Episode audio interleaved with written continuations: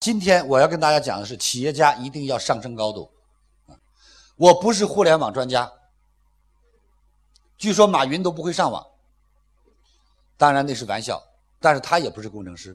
关键是企业家有没有认识到高度，能不能认识到今天互联网时代、互联网平台将为企业带来未来是什么？谢谢。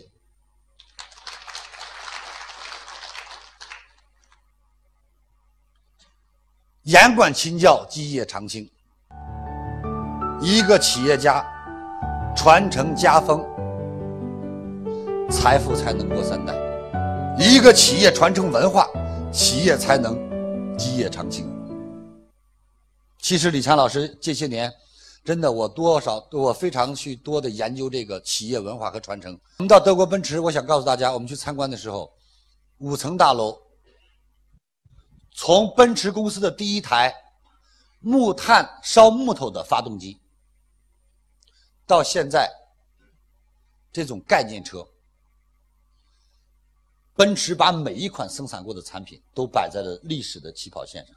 百年奔驰，它用一条五层楼的缓道，一直一栋大楼，奔驰博物馆。你只要去了是中国人，领一个耳机戴上。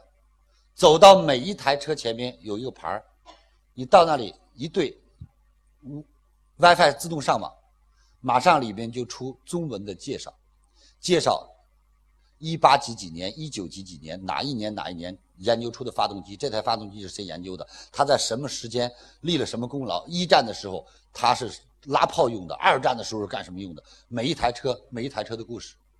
当你走完了这样一个博物馆，你真的必须。谦虚的仰视着这个企业，说一声：“这是一个伟大的企业，这是一个伟大的企业，因为这种企业会给民族立起魂魄，这种企业会给这个国家带来尊严，这种企业会给社会带来正能量。” OK，我相信，当有一天外国人走进中国的海尔，走进中国的联想，也会这样肃然起敬。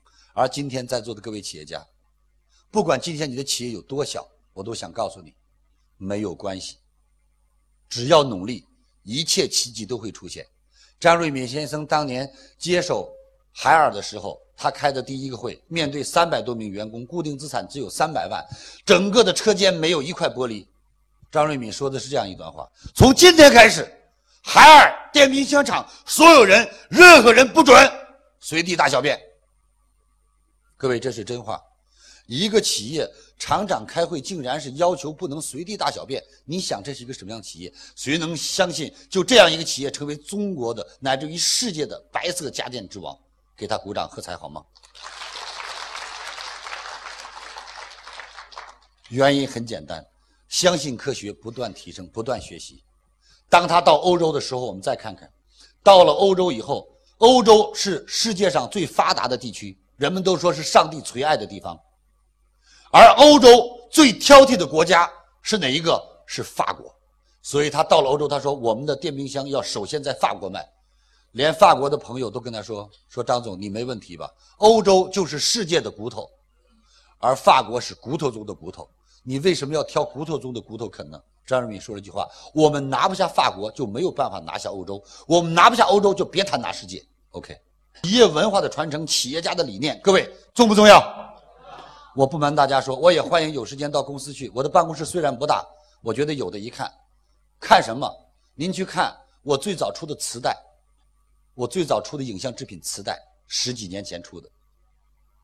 我的员工说：“老师，你得收藏一录音机呀，要不这东西没法放给别人听了。”我二零零一年出的第一套光盘，我那天。我那次到公司去，我看到了，我很亲切。我拿着让那个网管来给我放放，放不出来。最后截屏截了几点看了看，哎，看看那个时候在那六十四个平方里头办公，自己还在那讲课，还录碟，录碟呀，录了六张碟，六张碟是五个课，是六个课题。看看今天上百个作品，这一步一步都是学习的结晶。一百套光盘，一套光盘六个小时，砍掉百分之二十重复。还有五个小时，一百套光盘，五百个小时。各位得有多大的阅读量，得有多大的总结力，得有多少事情？各位，我跟一个企业家聊完天我基本上三年之内跟他聊的内容，看到他我都能想起来。不是因为我是天才，是因为我知道我吃的。听完李强老师的分享有收获，请分享到您的朋友圈，让更多的朋友受益。我是李强老师助理谢慧聪。如果您在个人成长、演讲口才、事业家庭等方面有困惑，可以添加微信幺七六二五六二三九九六，领取李强老师的视频课程。视频课程更加精彩，让您有更多的收获。添加时请备注“课程”二字。